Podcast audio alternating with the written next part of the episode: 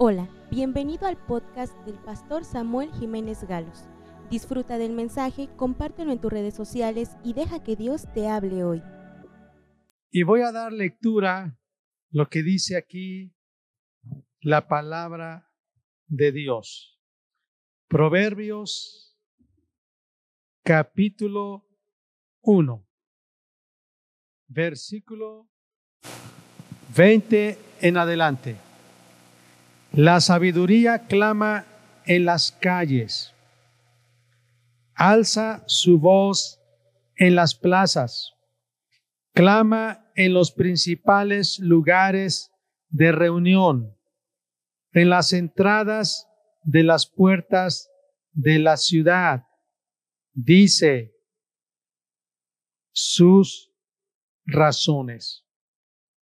¿Hasta cuándo, oh simples, amaréis la simpleza. Y los burladores desearán el, burlar. Y los insensatos aborrecerán la ciencia. Volveos a mi reprensión. He aquí yo derramaré mi espíritu sobre vosotros y os haré saber mis palabras. Y luego más adelante dice el versículo 33. Perdón, versículo 29 por cuanto aborrecieron la sabiduría y no escogieron el temor de Jehová? Dice la respuesta al versículo 28, me buscarán de mañana y no me hallarán. Quisiera seguir leyendo para que ustedes entiendan.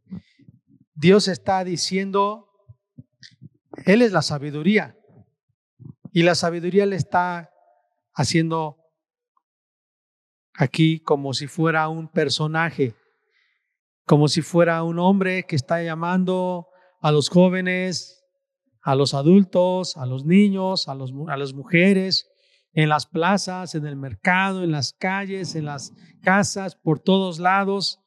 Les está clamando, les está diciendo hasta cuándo van a dejar la simpleza, hasta cuándo van a dejar las burlas, hasta cuándo van a dejar de aborrecer la ciencia.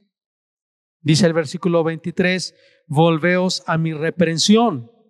Vuélvanse a mi reprensión. La misma sabiduría reprende, pero es como una enseñanza que para algunos no les gusta y es como si fuera un, un regaño, una reprensión, pero es un consejo.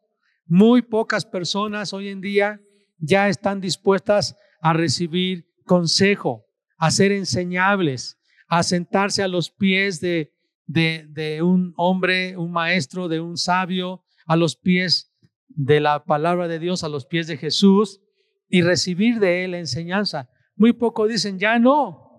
Bueno, muy pocos dicen sí y la mayoría dice, ya no, yo ya sé todo, no necesito que me enseñes, no necesito que me estés aconsejando.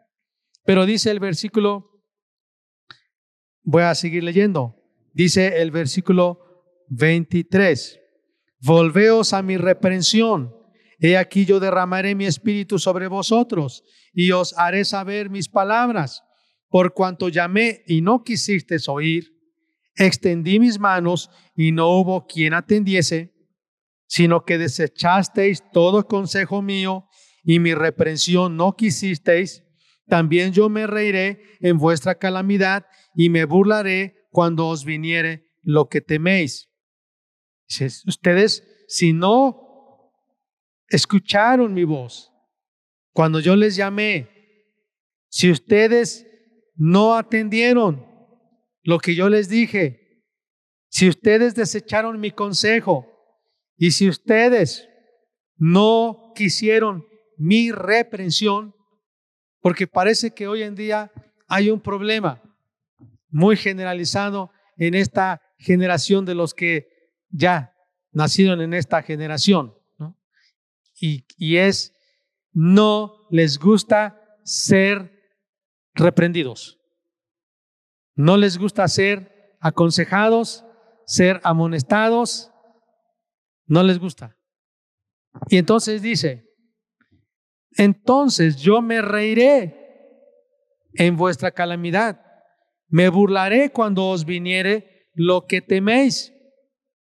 Cuando viniere como una destrucción lo que teméis y vuestra calamidad llegare como un torbellino. Cuando sobre vosotros viniere tribulación y angustia. Entonces, fíjense lo que va a venir. Calamidad, tribulación, angustia. ¿Por qué? Por no atender el consejo, por no recibir la reprensión. Me llamarán y no responderé. Me buscarán de mañana y no me hallarán. ¿Por qué? Nuevamente repite, porque aborrecieron la sabiduría y no escogieron el temor de Jehová. Es decir, ¿por qué no quieren atender el consejo? Porque ya no hay temor, porque ya no hay respeto, porque ya no están dispuestos a escuchar la voz de los sabios, porque ya no están dispuestos a sentarse ante un anciano de días con sabiduría, con experiencia, con un carácter moral íntegro y que él enseñe, ya no. No están dispuestos a recibir, como dice el versículo 29, sabiduría y no escogen el temor de Dios. No quisieron mi consejo, menospreciaron toda reprensión. Va de la mano aconsejar y reprender. Y por eso para algunos así como, ya, yo no quiero que me regañen, ya me cansé que me estén regañando, ya me cansé que me estén diciendo que no está bien lo que estoy haciendo, ya me cansé que me estén diciendo que debo hacer esto. Cada vez me están llamando y me están diciendo, ¿qué es lo que hiciste? ¿Por qué lo haces? Ya me cansé, no quiere. Por eso dice el versículo 31, comerán del fruto de su camino entonces. Van a cosechar lo que están sembrando. Serán hastiados de sus propios consejos, porque el desvío de los ignorantes los matará y la prosperidad de los necios los echará a perder. Mas el que me oyere habitará confiadamente y vivirá tranquilo sin temor del mal. Hoy quiero hablar acerca del tema someterse al temor de Dios. Hace ya una semana hablamos de dos principios para mantener nuestra pureza de espíritu, de alma, de cuerpo, nuestra pureza sexual, nuestra pureza mental, emocional, espiritual. Y es el amor a Dios y el temor de Dios. El amor de Dios es como si fuera el acelerador. El temor de Dios es como si fuera el freno. Y les dije que somos como un vehículo que va viajando aquí, en un camino. Y nosotros vamos en un camino.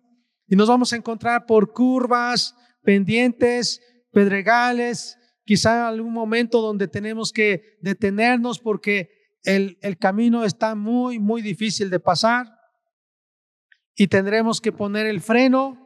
Quizá hay cuestas y tenemos que acelerar. ¿Y qué es lo que nos va a ayudar para continuar en una vida que Dios desea que, que sea una vida exitosa? Pues necesitamos amar a Dios y temer, temor de Dios. Leímos lo que dice la Biblia en Mateo capítulo 5, que los de limpio corazón verán a Dios. Imagínate como tú como, como que vas en un viaje y, y quieres ver a Jesús. Entonces, ¿qué te va a motivar para llegar a ver a Jesús? Que tú estés apasionado por Jesús, que tú lo ames, que tú estés agradecido por todo lo que Él ha hecho por ti. Tú lo ames y tú digas, yo te amo, yo te amo Dios. Te amo con todo mi ser. Quiero agradarte. Quiero agradarte. Que tú, tus deseos sean mis deseos. La Biblia nos dice de David, el rey David, que vivió mil años antes de Cristo. Este hombre había nacido en Belén, pero no estaba en Belén. Estaba él en una cueva, la cueva de Adulam, escondido ahí con sus hombres. Y un día él dio un suspiro, habló en voz alta y dijo, oh, cómo quisiera beber de las aguas del pozo de Belén. Y varios de sus hombres de guerra, al escuchar ese deseo de él, pusieron en acción su fuerza, su valentía, cruzaron rompiendo la guarnición de los filisteos, arriesgando su vida, y fueron y tomaron agua, la trajeron en un recipiente y se la llevaron a David. Y David al ver el arrojo, la valentía, el coraje, la lealtad de estos hombres, dijo, ustedes arriesgaron su vida tan solo por traer agua para mí. ¿Cómo voy a beber esta agua? Esta agua representa su amor por mí, su amor por Dios, su amor por Belén. Por lo tanto, no la voy a tomar. Al contrario, la voy a ofrecer como una ofrenda, una libación para Dios en gratitud. Que los deseos de Dios para nosotros lleguen a ser una orden, pero es cuando le amamos. Porque cuando no le amamos, parece que todo cuesta trabajo decir, ah, ya me cansé, no me gusta, porque hemos perdido nuestro amor. Entonces el acelerador va a ser amar, amar a Dios. Y cuando amamos a Dios, eso nos va a proteger del pecado y de hacer cosas que no le agradan. Pero también hablamos acerca del temor de Dios. Y el temor de Dios es reverenciarlo, es respetarlo de una forma tal que nosotros sabemos quién es Él, que Él es fuego consumidor, que Él es temible, que Él es grande, que Él es poderoso, que Él aborrece al pecador, aborrece al mal, al, el mal. Y entonces eso nos debe proteger para no pecar. Pero hoy entonces yo quiero hablar acerca de esto, someterse al temor de Dios. Y por eso dice aquí en el versículo 29, por cuanto aborrecieron la sabiduría y no escogieron el temor de Jehová. El temor de Jehová es el freno en nuestra vida ante el pecado, ante las tentaciones. Y no se trata de tenerle miedo a las consecuencias del pecado, sino se trata de tenerle temor a Dios. Y entonces yo quiero hablar de varios puntos de cómo someternos, cómo llegar a experimentar el temor de Dios. Tal vez pudiera ser mejor el título, experimentando el temor de Dios. Me gustaría más así, experimentando el temor de Dios. Necesitamos el bautismo de amor el bautismo de amor, pero también el bautismo del temor de Dios. Y yo les invito a leer conmigo en Hebreos capítulo 12. Estamos viviendo una época en la historia de la humanidad en la cual estamos cada día más expuestos a la corrupción moral, más expuestos a la pérdida de valores, más bombardeados a la influencia del relativismo, del humanismo, más con la idea de buscar el placer, de buscar la satisfacción, más que hacer la voluntad de quien nos salvó. Hebreos capítulo 12, versículos 28 y 29 dice, así que recibiendo nosotros un reino inconmovible, esa es la promesa que Dios nos ha dado, que un día vamos a estar con Cristo cara a cara, vamos a verle a Él y vamos a reinar con Él por toda la eternidad. ¿Cuántos lo creen? Vamos a reinar con Él. Y por lo tanto dice, ya que hemos recibido un reino inconmovible, tengamos gratitud. Mediante ella, sirvamos a Dios agradándole con temor y reverencia. Porque nuestro Dios es fuego consumidor.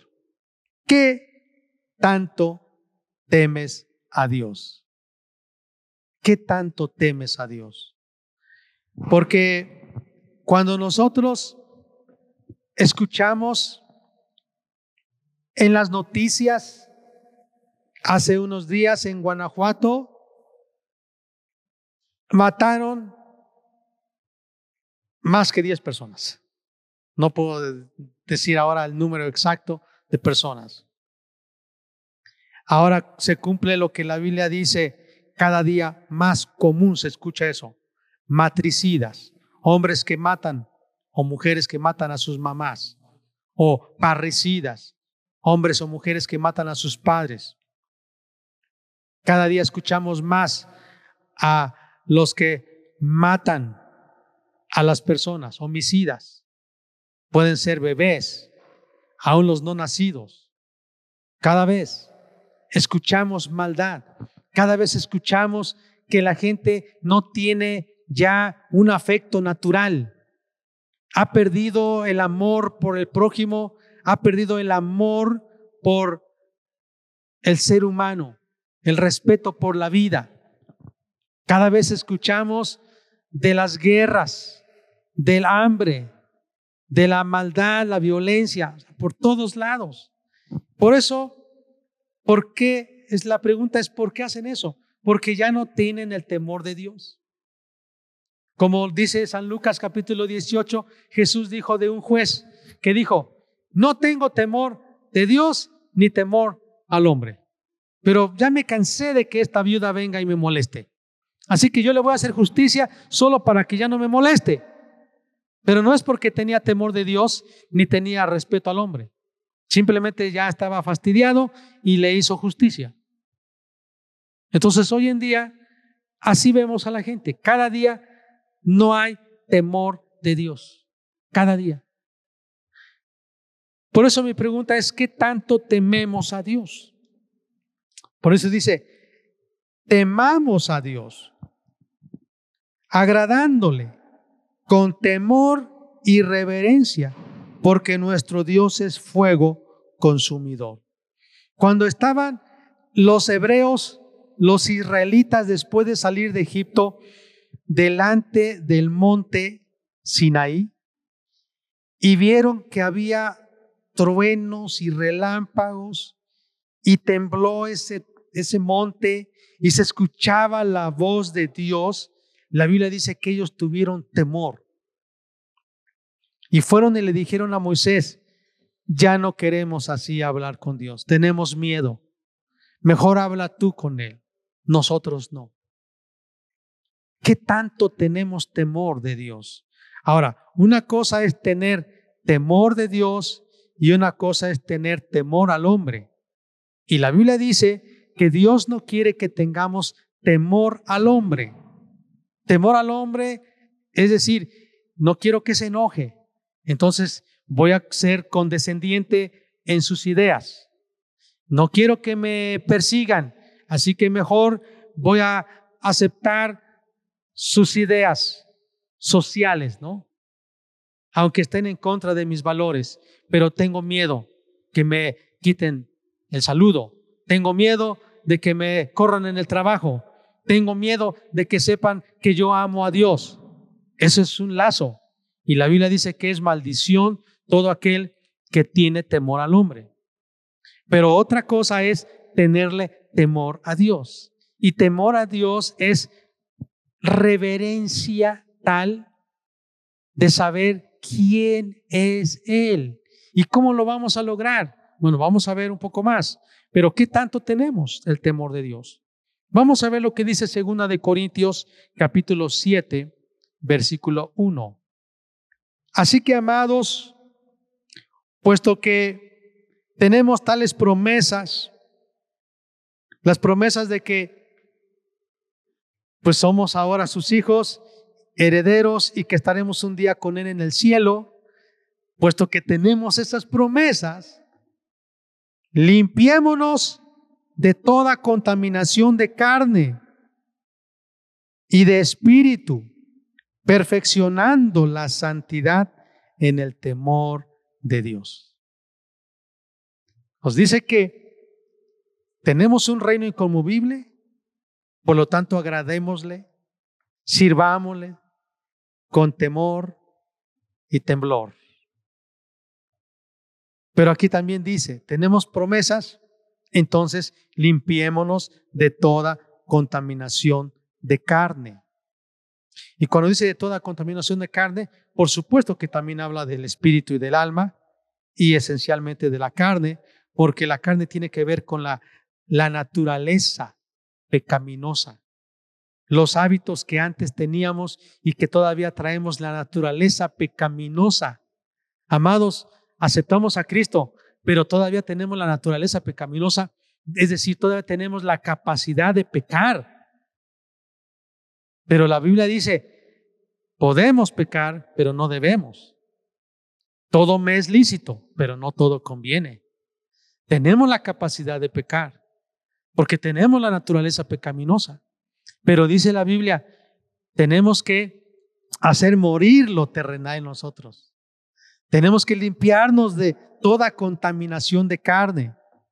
Y aquí yo quisiera decirles algo que, que yo he considerado y es en nuestra vida qué cosas para nosotros llegan a ser un tropiezo, un obstáculo para que nuestro amor por Dios mengüe.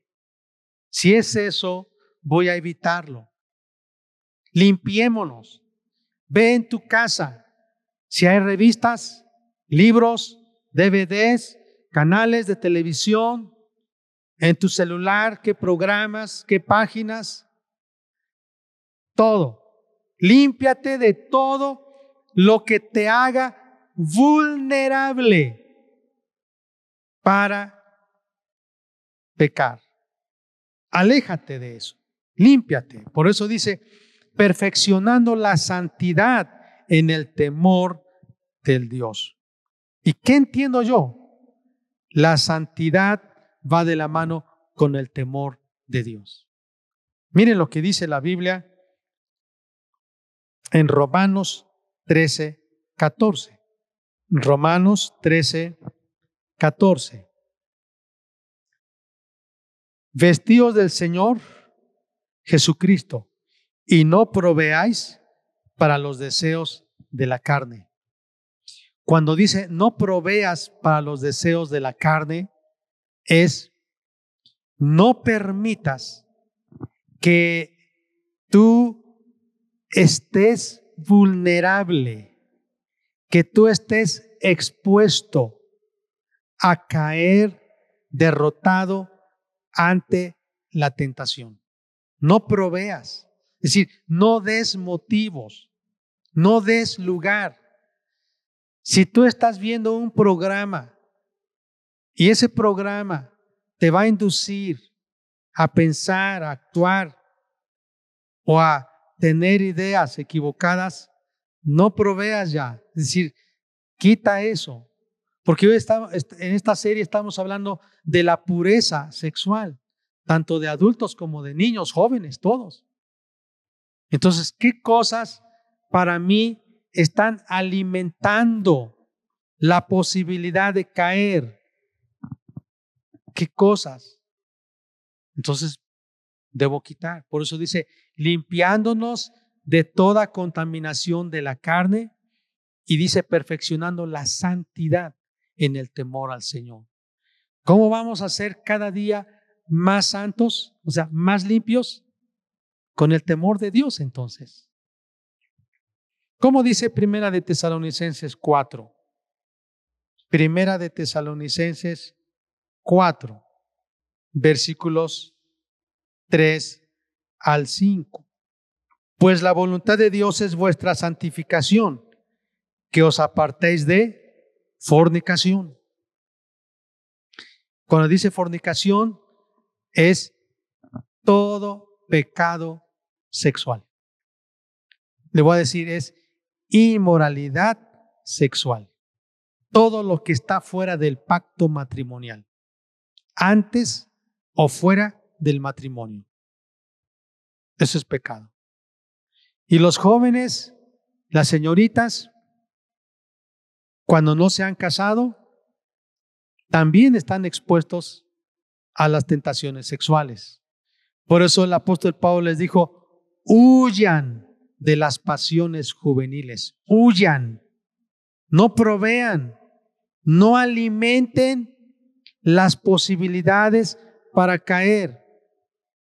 Cada vez vamos a escuchar de jóvenes y de señoritas que viven una vida promiscua, que tienen relaciones sexuales, que cargan condones como si fuera, no sé, algo tan normal, que tienen relaciones sexuales y para ellos es algo normal, y que te dicen, antes de que yo me case, yo tengo que haber experimentado, porque no me puedo casar nada más así, yo tengo que saber.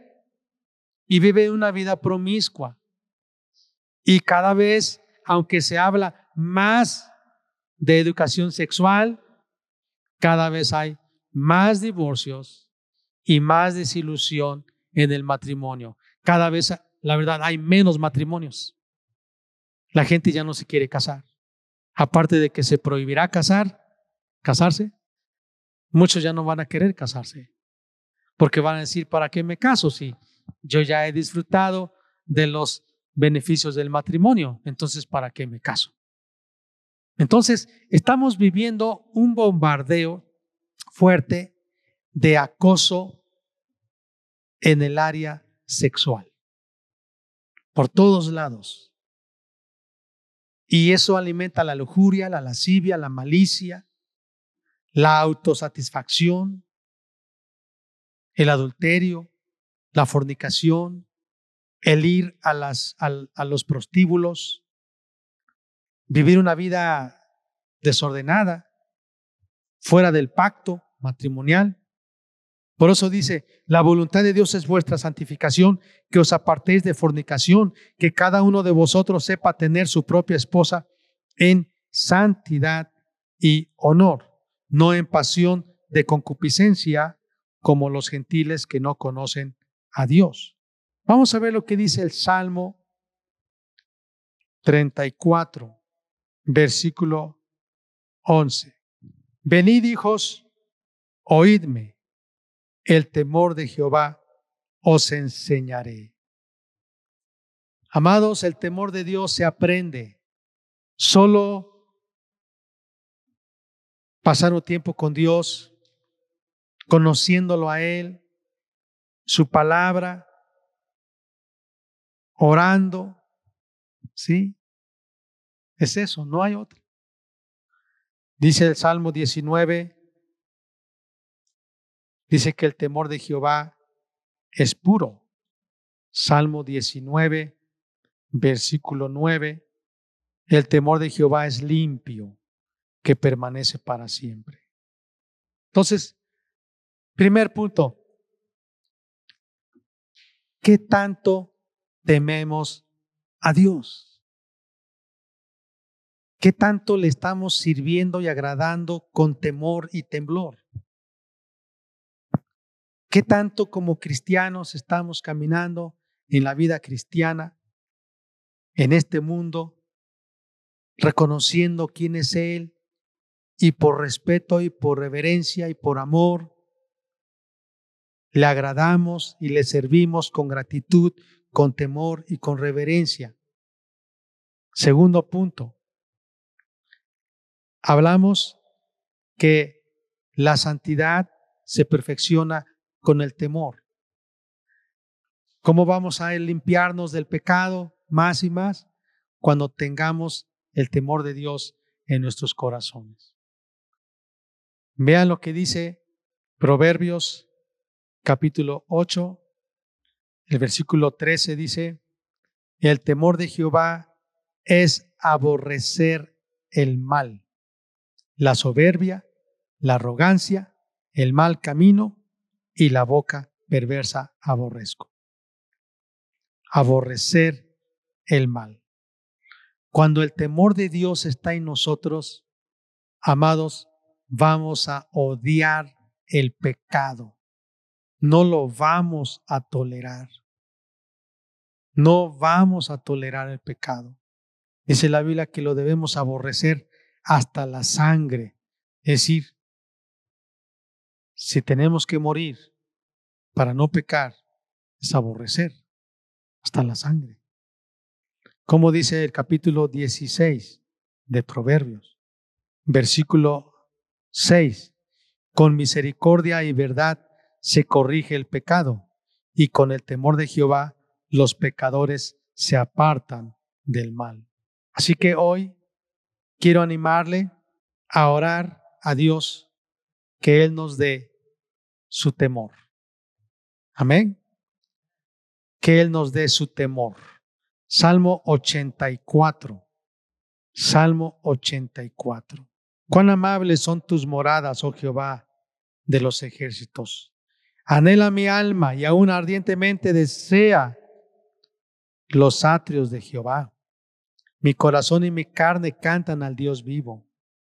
Aún el gorrión haya casa y la golondrina nido para sí donde ponga sus polluelos cerca de tus altares, oh Jehová, de los ejércitos, Rey mío y Dios mío. Bienaventurado el que habita en tu casa, perpetuamente te alabarán. Bienaventurados, bienaventurado el hombre que tiene en ti sus fuerzas, en cuyo corazón están tus caminos. Atravesando el valle de lágrimas lo cambian en fuente. Cuando la lluvia llena los estanques, irán de poder en poder, verán a Dios en Sión. Jehová Dios de los ejércitos, oye mi oración. Escucha, oh Dios de Jacob. Mira, oh Dios, escudo nuestro, y pon ojos, los ojos en el rostro de tu ungido porque mejor es un día en tus atrios que mil fuera de ellos. Escogería antes estar a la puerta de la casa de mi Dios que habitar en las moradas de maldad. Porque sol y escudo es Jehová Dios, gracia y gloria dará Jehová, no quitará el bien a los que andan en integridad. Jehová de los ejércitos, dichoso el hombre que en ti confía. Qué hermosa palabra. Vamos a orar a Dios. Vamos a orar a Dios. Si quiere poner de pie, vamos a orar a Dios. Enséñame, Señor. Oh Dios, aquí estamos delante de tu presencia. Ninguno hay como tú entre los dioses, oh Dios. No hay obras que igualen a tus obras. Todas las naciones que tú hiciste un día estarán representadas en tu presencia delante de ti y te adorarán y glorificarán tu nombre porque tú eres grande, eres hacedor de milagros, de maravillas, solo tú eres Dios. Enséñame tu camino, caminaré en tu verdad. Enséñame tu camino. Afirma mi corazón para que tema tu nombre. Eso dice el Salmo 86, 11. Enséñame, oh Jehová, tu camino. Caminaré yo en tu verdad. Afirma mi corazón para que tema tu nombre. Afirma mi corazón para que tema tu nombre. Te alabaré, oh Jehová, Dios mío, con todo mi corazón y glorificará tu nombre para siempre. Esperamos que este mensaje haya bendecido tu vida. No olvides compartirlo y suscribirte.